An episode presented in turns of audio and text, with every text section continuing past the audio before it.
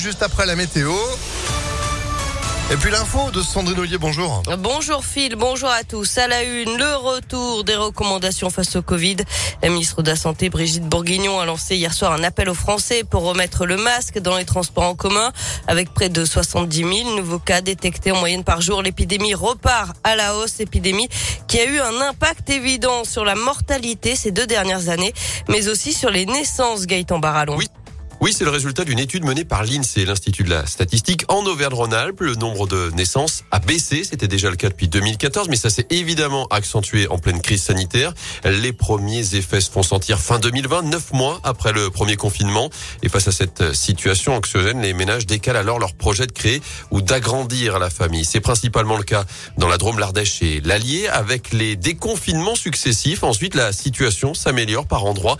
En 2021, l'un et la Haute-Loire dépassent même leur niveau de naissance d'avant-crise. Ça continue de baisser en revanche dans la Loire, en Isère ou encore dans le Rhône. Le Rhône qui reste durement touché l'an dernier. 5% de naissances en moins par rapport à 2019. Autre enseignement de cette étude, la surmortalité dans la région. Plus 15% en 2020, encore plus 6% en 2021. malgré tout, le solde naturel est resté positif en Auvergne-Rhône-Alpes avec 6 000 naissances de plus que de décès en 2020, 13 000 en 2021. C'était tout de même 19 000 avant la crise. Et notez que de nouvelles recommandations pourrait intervenir d'ici quelques jours pour faire face à la recrudescence de l'épidémie de Covid. La première ministre Elisabeth Borne réunit cet après-midi en visioconférence les préfets et les directeurs des agences régionales de santé. L'actualité, c'est aussi une manifestation des cheminots. Aujourd'hui à Lyon, c'est à l'appel de la CGT pour la défense du secteur public. Ils partiront tout à l'heure à 13h45 pour arriver place des terreaux. L'évacuation du squat de la Mouche à Saint-Genis-Laval ce matin. C'est une usine désaffectée située dans une zone industrielle squattée depuis 2001.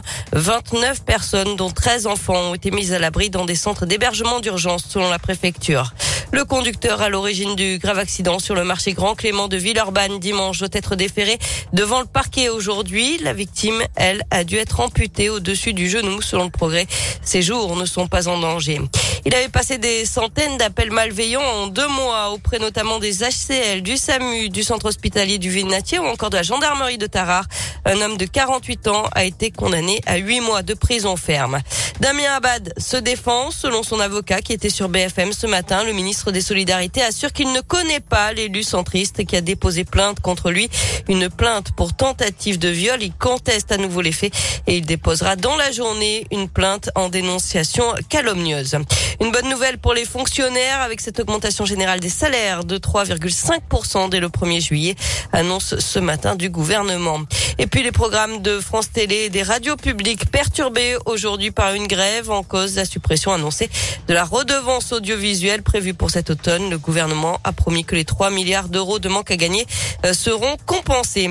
Enfin, le coup d'envoi ce soir du Printemps de Pérouge. Le festival fête ses 25 ans et revient au château de Chazé, au Polo Club de la Plaine de l'Ain, après deux années marquées par le Covid.